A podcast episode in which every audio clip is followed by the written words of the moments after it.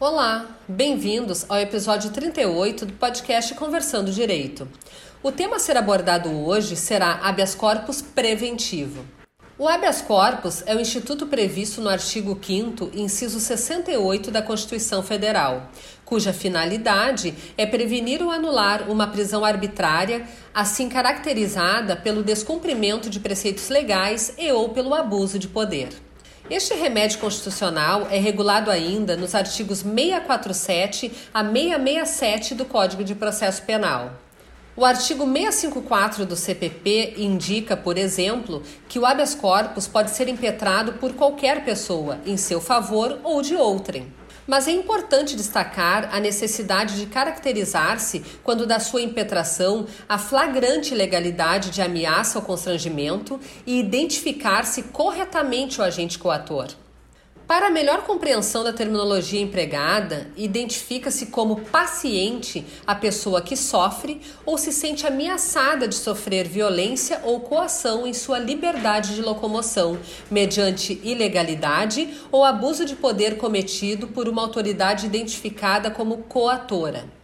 Já o impetrante é aquele que aciona a autoridade judiciária hierarquicamente superior, a quem será direcionado o pedido de concessão da ordem de habeas corpus ou de salvo-conduto. A modalidade mais conhecida é o habeas corpus liberatório, no qual o pedido em favor do paciente é de uma ordem para que este seja posto em liberdade. No caso do habeas corpus preventivo, a ordem judicial que se busca é chamada salvo-conduto, pela qual pretende-se impedir que um constrangimento ilegal venha a efetivar-se. Um dos casos em que caberia impetração de habeas corpus preventivo é, por exemplo, quando alguém é intimado a prestar esclarecimentos ou depor na condição de testemunha perante alguma autoridade e identifica elementos que evidenciam a possibilidade de ser preso.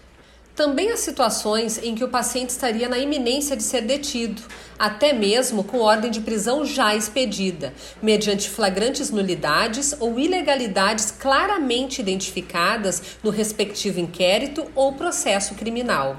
É o caso também quando se verifica que o fato apurado em uma investigação ou a conduta imputada em uma denúncia não constituem crime ou este já estaria prescrito.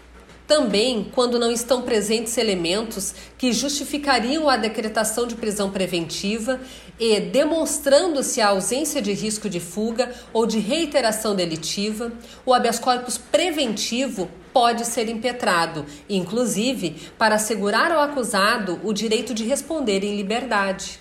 Ainda no caso de uma iminente prisão e quando cabível a sua substituição por outra medida cautelar, tem o paciente bons antecedentes, emprego e residência fixa. É possível pedir preventivamente a concessão de salvo-conduto.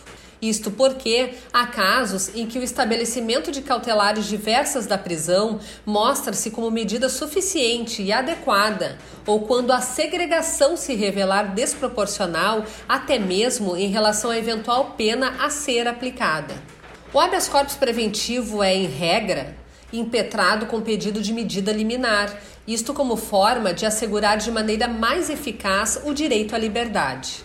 Para isso, é necessário o atendimento de alguns pressupostos, entre os quais as evidências do perigo em mora, perigo na demora da prestação jurisdicional e do fumus boniuris, fumaça do bom direito. Assim, é preciso comprovar a iminente ameaça de coação, bem como a ilegalidade ou abuso de poder. O conhecimento do habeas corpus preventivo, ou seja, a apreciação quanto ao mérito do pedido de salvo-conduto, pressupõe, por outro lado, a chamada prova pré-constituída da ilegalidade da coação. Isto por tratar-se de ação de rito célere e de via restrita, não se prestando para analisar alegações que demandariam a produção ou revolvimento de provas. Uma particularidade a destacar diz respeito aos casos de decretação de prisão por falta de pagamento de pensão alimentícia. É que o habeas corpus preventivo não é via adequada para averiguar, por exemplo, a possibilidade do alimentante, a necessidade do alimentando ou o eventual excesso do valor, sendo admitido apenas se houver flagrante ilegalidade da decretação da prisão civil. Outra situação que ocorre com certa frequência é que a ordem de habeas corpus preventivo pode, excepcionalmente, ser concedida para fins de trancamento de uma ação penal.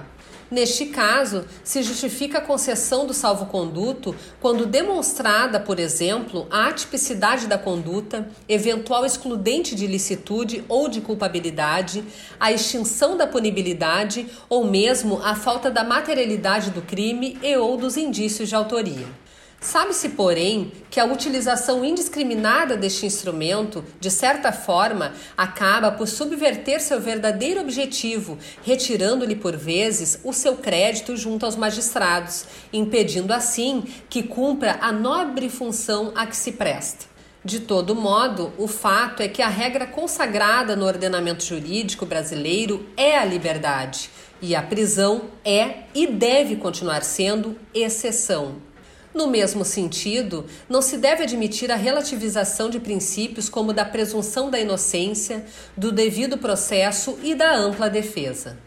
Assim, o habeas corpus revela-se como um dos mais relevantes remédios constitucionais de limitação do poder estatal para assegurar a qualquer cidadão seus direitos, especialmente na tutela preventiva das liberdades individuais.